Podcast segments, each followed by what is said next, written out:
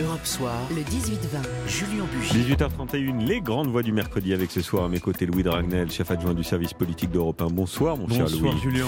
Et le politologue Pascal Perrineau. Bonsoir Pascal. Bonsoir. Alors messieurs, on commence par cette passe d'armes, effectivement, qui fait euh, beaucoup de bruit hein, dans le cadre feutré du Conseil des ministres. Gérald Darmanin d'un côté, Éric Dupont-Moretti de l'autre.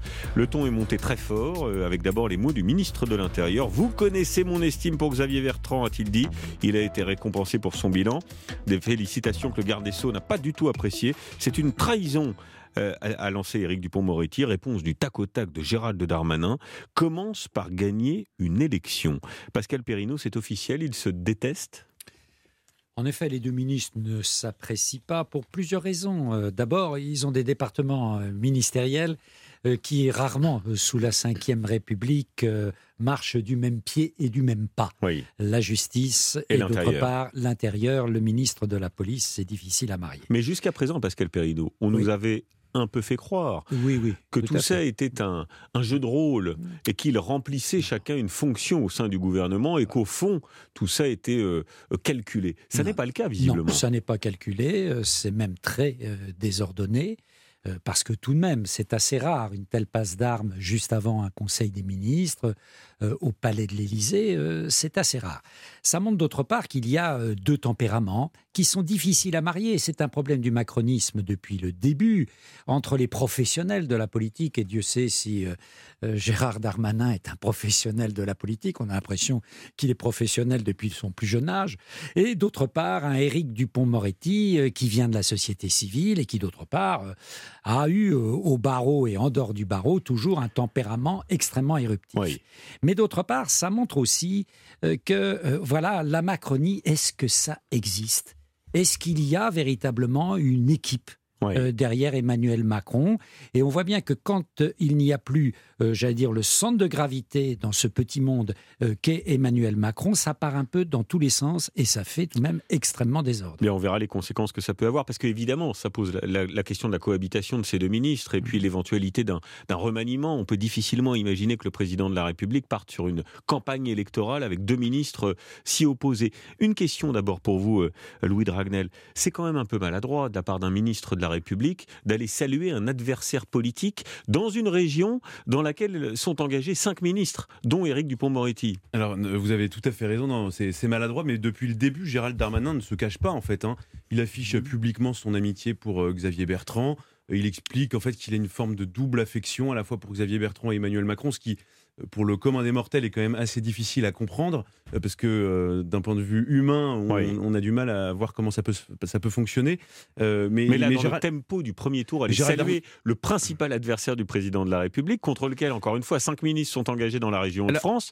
Alors il faut, alors il y, a la manière de faire parce qu'il faut pas oublier non plus que la liste La République en Marche qui a été balayée au premier tour dans les Hauts-de-France a appelé quand même à voter pour Xavier Bertrand. Donc Gérald Darmanin, ça lui a pas coûté du tout d'appeler à voter euh, euh, pour euh, Xavier Bertrand. Et effectivement, il l'a fait avec beaucoup de passion parce que précisément, effectivement, il apprécie beaucoup Xavier Bertrand avec qui il a travaillé avant. Mais ce que je trouve intéressant, en fait, moi, dans cette, cette passe d'armes, à la limite que deux ministres ne s'entendent pas au gouvernement, ça, ça c'est toujours vu. on n'est pas obligé de s'entendre avec tout le monde.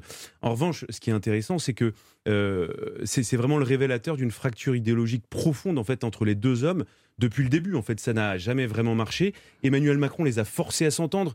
Il faut, regarder un peu euh, dans l'actualité. Dès qu'il y a des actualités sur le terrorisme, sur la justice, à chaque fois, Emmanuel Macron met en scène euh, une affiche où on les voit main dans la main, on les voit ensemble. Ils font même des interviews croisées. Il y en avait une dans le Figaro il y a quelques semaines. Et, en fait, à force de se forcer, bah, ça finit par se voir. Et on ne peut pas dissimuler comme ça des fractures idéologiques qui, du coup, se traduisent par euh, une inimitié entre les deux hommes. Oui, oui, il y avait une, une, une, mise en scène du, du, rapprochement, du rabibochage, on peut dire ça comme ça, euh, des deux ministres au moment de la passe d'armes entre la police et la justice. Écoutez. Pour moi, la police et la justice, encore plus les relations entre les deux ministres, ce n'est pas un duel, c'est un duo, c'est un binôme. Chacun voit ce que c'est qu'un binôme, c'est deux personnes qui ensemble vont dans la même direction. Il me semble dangereux, c'est que l'on oppose en permanence la justice et la police les policiers, les magistrats de ce pays sont dans la même barque républicaine. Voilà, tout va bien, Madame la Marquise. En réalité, la situation est beaucoup plus complexe. Alors, question, Pascal Perrineau, je le disais tout à l'heure, euh, est-ce que c'est tenable, euh, cette situation à terme, et notamment dans la perspective d'une élection présidentielle? C'est tenable quand il y a un chef.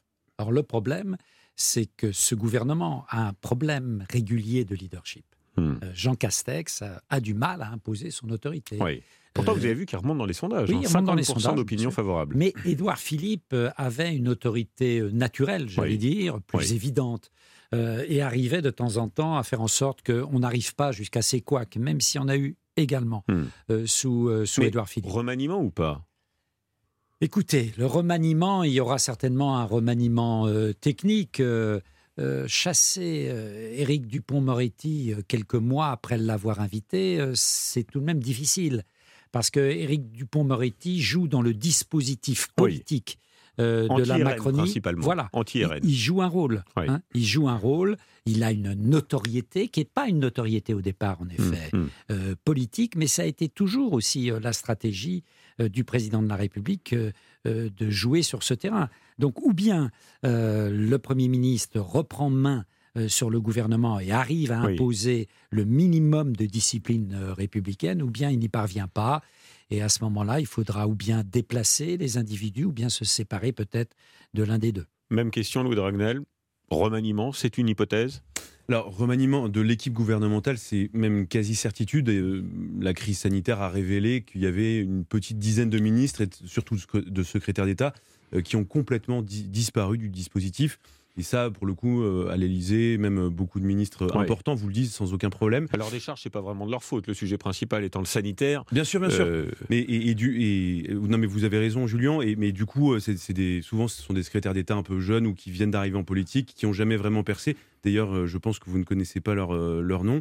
Euh, donc ça c'est une première chose le réajustement de l'équipe le, le, le pacte gouvernemental dans la perspective de la présidentielle de 2022. Oui. Ensuite il y a une question autour de effectivement de Jean Castex le premier ministre. Est-ce que aujourd'hui Emmanuel Macron a un intérêt à changer? Moi je ne crois pas et au- à l'Élysée d'ailleurs ils sont très satisfaits en fait. Jean Oui. Castex prend la foudre euh, n'a pas d'ambition ambition présidentielle. Exactement. Donc en fait, tout va bien pour Emmanuel Macron. Et si vous voulez, dans l'année qui précède la présidentielle, euh, un président n'a pas besoin d'avoir un premier, ministre très fort. Bien, 18h39, on marque une pause. Euh, on va parler, tiens, justement des, des régionales et de la question de l'abstention. À tout de suite.